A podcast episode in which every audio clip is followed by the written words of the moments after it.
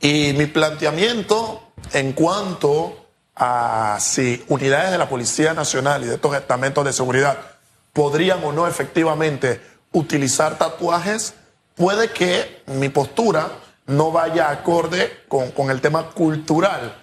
Y es que en temas de tatuajes, nuestra educación o nuestra cultura sigue siendo muy conservadora.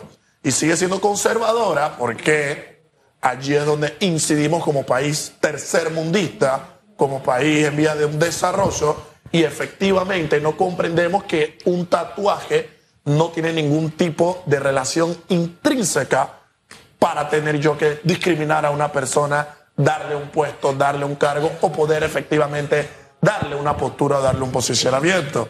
Con lo cual, eh, yo estoy a favor de que si alguien tiene tatuaje y quiere efectivamente ingresar a los estamentos de seguridad y cumple con todo el perfil, con los roles, con las características suficientes y necesarias, ¿por qué privarlo? ¿Por qué discriminarlo? Ahora bien, dentro de los estamentos de seguridad se sabe que hay distintas organizaciones criminales que utilizan distintos tipos de tatuajes y que hay algunos tatuajes que representan una que otra, eh, por así decir, conglomerado, una que otra actividad que desarrollan estos, estos elementos y claramente la Policía Nacional eh, puede tomar otro dice, sentido. Dice el señor Aguilera, si el tatuaje es de naturaleza racista, pandilleril, relacionado con drogas ilícitas, entonces debe rechazarse al aspirante. En total desacuerdo. Sin embargo, si el tatuaje eh, eh, obviamente es por temas de estética, cirugía, un nombre, el nombre, ahí debe ser diferente. En total de acuerdo, en total de acuerdo con el criterio. Y yo creo que esto ya nos está llevando, sin duda alguna, mi querido Félix, mi querida Susan, a tener que debatir los condimentos culturales que tenemos. Pero a ver, ¿Dónde se ensalza o desde dónde nace la cultura de un país? En dos criterios, en la familia y luego se refuerza en la educación. El hogar y la escuela son lugares de una nación donde efectivamente la cultura va tomando forma. Y si no le empezamos a dar prioridad, no le damos un contexto de importancia a la cultura impartida, tanto en el hogar, entiéndase en la familia, y a la cultura que se debe de expandir, que se debe de desarrollar o perfeccionar en la escuela, colegios y universidades, pues flaco favor le estamos haciendo a la ignorancia que como pueblo sin duda alguna podemos seguir teniendo. Entonces debemos reforzar los elementos mínimos culturales que tenemos a fin de comprender que una persona con un tatuaje X, Y o Z no es una persona mala, no es una persona que hay que discriminar y mucho menos negarlo, cerrarle la puerta de una oportunidad laboral o de contribuir al, país desde estamentos de seguridad. Y, y algo cierto es que las unidades de la Policía Nacional que han sido capturadas por estar eh, involucradas con el crimen organizado, con el narcotráfico, probablemente no tienen ningún tatuaje. en definitiva, en definitiva. Es decir, que no se puede discriminar a una unidad o a un joven que aspire a los estamentos de seguridad y tiene su nombre o el nombre de su chica o el de su madre o el de su hermano escrito en su piel.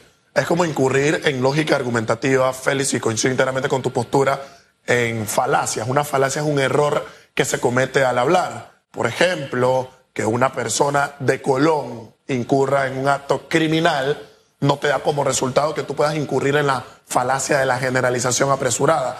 Y es que como una persona de un conjunto hizo un mal, pues yo generalizo al conjunto. Nosotros no podemos partir de estas segmentaciones, de estas divisiones y de estas discriminaciones sociales, culturales y políticas, porque no es correcto. Entonces debemos de reforzar, sin duda alguna, el conglomerado social, el conglomerado cultural. Debemos reforzar nuestra educación en todos los sentidos a fin de que efectivamente dejemos de lado la ignorancia dejemos de lado parámetros culturales que no nos llevan a ningún lado y poder reforzar un avance como sociedad. Tenemos que avanzar como sociedad y ese, y ese avance también va de la mano de nuestras nuevas figuras que van a entrar en la política. Así es. Para no estar en estos episodios de que si votó por este, que si votó por aquel, que hoy soy de este, hoy soy de aquel, al mejor postor. Eh, eh, ya basta de eso.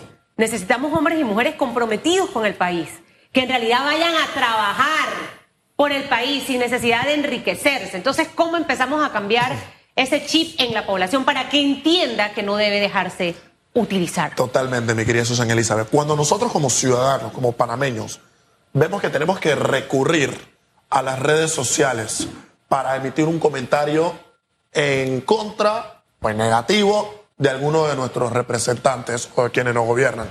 Cuando nosotros como ciudadanos panameños tenemos que salir afuera de la asamblea, tenemos que cerrar calles, tenemos que reunirnos, tenemos que hacer huelgas, cuando nosotros incurrimos de manera constante y de manera repetitiva en actos negativos, porque quienes nos representan no hacen su trabajo, no es que ellos están haciendo las cuestiones malas, es que siempre fueron malos, solo que por un momento se disfrazaron de oveja, por un momento le regalaron a usted una que otra cosita, usted se dejó seducir por esto y bueno, efectivamente le dio el voto. Nosotros debemos de empezar a cambiar el criterio, nosotros debemos de empezar a tener un rol, una responsabilidad y una participación ciudadana efectiva, porque las elecciones no se ganan con un tanquecito de agua, con una bolsa de arroz. Eso no es lo que determina una persona buena o mala. Las elecciones se ganan cuando yo estudio a mi candidato cuando yo sé cuál es la propuesta real, cuando sé cuál es la formación que ha tenido esta persona, cuando sé cuál es la ideología que tiene esta persona, cuando comprendo cuáles son las intenciones que tiene esta persona. Oye, yo voto por usted que hoy es PRD y antes de que termine su gobierno usted termina siendo de otro partido o termina... Eh, compartiendo sábanas blancas, como diría la canción, con otros candidatos, con una oposición, etcétera. Nosotros debemos de comprender que aquello que nosotros aspiramos que es un fortalecimiento de la democracia y aquello que nosotros aspiramos es que tengamos personas capaces, aptas y doctas con el cumplimiento de la normativa y de los cargos públicos, comienza por nosotros. Y es que nosotros debemos estar viendo quiénes son los políticos que nos mienten, quiénes son los políticos que nos decepcionan, quiénes son los que traicionan, quiénes son los que dicen A, pero hacen X, hacen Y y hacen Z. Porque cuando nosotros le pasemos factura hoy a esos políticos, crean que mañana no van a volver a hacerlo y en nuestro poder está decidir quiénes son los que le dan el camino real a la democracia de nuestra nación. Si usted se encuentra en el camino una mala mujer, se enamoró de ella, mi querido Bayán, pero ella lo traicionó, lo hirió, lo lastimó, le mintió. ¿Usted volvería con ella cuántas veces? No hay vuelta atrás. No hay, vuelta, atrás. Si a una mujer eh, le pasa esto con un hombre, definitivamente que no debe haber vuelta atrás. Usted vea a los políticos más allá de una relación simplemente de voto. Mire a esa persona que en realidad entró a su casa, a su vida, a mentirle para poder conseguir un voto. ¿Y qué le dejó a usted? ¿Qué le quedó a usted de esa relación electoral? Eso que me acabas de decir me trae recuerdos a la mente y Platón, uno de los personajes históricos más importantes de la filosofía occidental, hablaba del deber ser. Uno tiene que ver a la política como el deber ser. Yo voto por Susan porque en ella noto lo que yo quisiera en perfeccionamiento de mi nación, de mi país. O sea, veo que tú reúnes ese deber ser. Debe ser un buen político, debe reunir buenas cualidades, debe cumplir con buenas normativas. Entonces, producto de que yo te pongo a ti en un deber ser, considero que eres tú quien me debe gobernar. El problema es que, ¿quién es el deber ser, el deber ser de nosotros hoy?